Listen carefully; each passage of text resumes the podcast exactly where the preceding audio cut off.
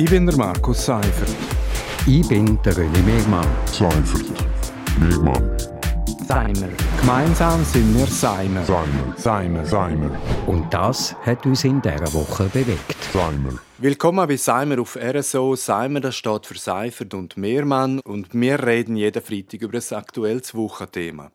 Ja, René Mehrmann, heute wagen wir uns ausnahmsweise mal auch ein bisschen auf die Nationalbühne, nämlich die Bundesratswahlen vom Mittwoch. Die neu gewählten sind Elisabeth Bohm-Schneider von der SP und der Albert Rösti von der SVP. Mit dem Albert Rösti hat sich der Favorit klar durchgesetzt. Elisabeth Bohm-Schneider ist es eher überraschend. Die Favoritin wäre eher Baslerin Eva Herzog gewesen. Aber die Wahl bedeutet eigentlich zwei Sachen. Also erstens ist die Vertretung der deutschen Schweiz neu in der Minderheit und zweitens sind die städtischen Gebiete nicht mehr in der Regierung vertreten. Ungewohnt, aber das muss eine Demokratie wahrscheinlich aushalten. Ja, ich glaube schon, das muss eine Demokratie auf jeden Fall aushalten. Und wenn man es aus Bündnersicht anschaut, dann ist es vielleicht sogar positiv. Also man hat jetzt äh, äh, Leute vom Land, man hat, man hat Bauern äh, im, im Bundesrat und so. Und das könnte ja ein Vorteil sein, gerade wenn man an so Fragen denkt, eben Landwirtschaftspolitik oder auch der Wolf oder so. Also vielleicht ist das gar nicht so schlecht aus Bündner Sicht. Wir schauen aber noch die Verteilung der Departemente an. Das hat gestern auch zu reden gegeben. Es ist zwar keine grosse Rochade, aber weil der Albert Rösti, also der Lobbyist von Auto Schweiz und Ölindustrie ausgerechnet das Umwelt- und Energiedepartement kriegt, kann man schon von einem Umbruch reden. Und dazu hat sich die FDP mit der Karin Keller-Sutter das wichtige Finanzdepartement gesichert. Die bürgerliche Mehrheit hat mit dieser Verteilung äh, ziemlich Macht demonstriert. Verliererin ist klar die SP. So haben sich das Genossen und Genossinnen sicher nicht vorgestellt.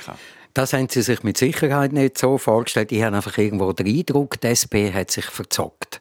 Und zwar von Anfang an. Also schon irgendwie Minuten nach dem Rücktritt irgendwie schon deklarieren, es muss eine Frau sein und es kann nur eine Frau sein und es gibt nur Frauen und so.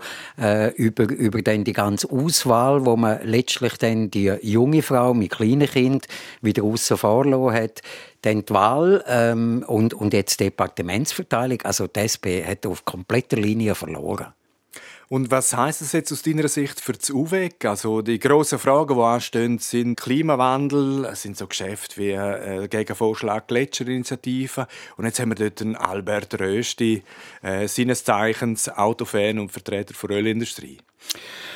Ja, also es ist ein bisschen unschön. Aber ich mache mir im Moment noch nicht so Sorgen, weil ich ja nicht weiß, wie denn der Albert Rösti als Bundesrat wird sein. Ich glaube, es gibt auch ganz viel Sachzwänge. Also erstens ist der Bundesrat nicht der amerikanische Präsident, der mittels Dekret irgendwie äh, Sachen machen kann. Es ist ein siebene Gremium, man muss sich einigen.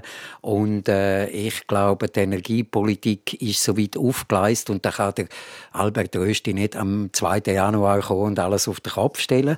Das ist das eine. Und das andere ist, dass es natürlich der äh, SVP auch ein bisschen ähm, äh, Stoff aus dem Dings nimmt. Also man kann der eigene Bundesrat, wenn er dann für Solarenergie tritt und so, dann kann man den nicht einfach so äh, voll Opposition machen und ihn so kritisieren. Also es könnte auch ein Vorteil sein. Es könnte auch ein Vorteil sein, aber auch in einem in einer kollegialen Behörde könnte ja ein Departementsvorsteher entscheiden, dass man gewisse Geschäfte ein bisschen weiter in die Schublade tut und halt ein bisschen verzögert. Also es könnte schon Sachen geben in Sachen Klimapolitik, die jetzt ein bisschen verzögert werden wegen Albert Röst. Ja, das auf jeden Fall. Also er ist sicher nicht der, der mit der, mit der Klimaschutzfahne vorangeht. Aber, er wird sich nicht festkleben auf das, und eben, er hat schon Möglichkeiten, gewisse Geschäfte ein bisschen auf die lange Bank schieben und so, was man eigentlich nicht müsste. Also Handlungsbedarf ist dringend, das ist klar. Aber ich glaube jetzt nicht, dass es einen kompletten Wandel äh, von Energie und, und Politik und Klimapolitik in der Schweiz gibt. Jetzt richten wir den Blick noch ein bisschen auf den eigenen Nabel. Ähm, was kann die Wahl- und Departementsverteilung für Graubünden bedeuten? Du hast ja schon gesagt, sachpolitisch ist es eventuell ein Gewinn, wenn der ländliche Raum und Peripherie besser vertreten sind. Vielleicht hat der Wolf jetzt eine Gegnerin mehr, weil Elisabeth Baumschneider hat ja selber ein paar Schafe. Aber es könnte ja auch personelle Konsequenzen haben. Oder? Nach der Wahl von Elisabeth Baumschneider ist nach der Logik der SP bei der nächsten Vakanz, also im Rücktritt von Maleberse, wieder zwingend ein Mann dran.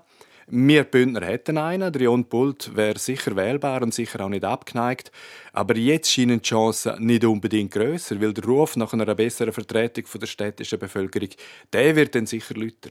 Der wird sicher lauter. Und, und ich kann mir vorstellen, dass der Jon Pult einer von den Kandidaten ist, wo man aufs Schild äh, hebt, aber es wird sicher ein anderer Kandidat, es wird eine Auswahl geben. Und der wird natürlich einer von der, äh, aus, aus der Agglomeration, aus dem städtischen Gebiet kommen und, und äh, dort denke ich mir, das könnte ihm dann wieder irgendwie äh, die Wahl vermasseln. Aber äh, er ist sicher ein valabler Kandidat und, und äh, es ist ja nicht so, also der Bundesrat ist ja in dem Sinn dann nicht für irgendeine Region oder irgendein Dings zuständig, sondern muss ja auf, auf das gesamte Land schauen.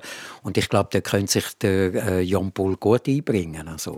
Ja, aber es bleibt dabei, also Bundesratskarriere, das ist eine, die schlecht planbar ist. Wahrscheinlich es muss ganz viel zusammenstimmen. Da muss ganz viel zusammenstimmen und, und äh, ja, also es stimmt jetzt sicher einmal die Sprache und, und woher er kommt und so, Ostschweiz, äh, Graubünden, ähm, er würde so gerne noch halb als Latiner durchgehen, oder?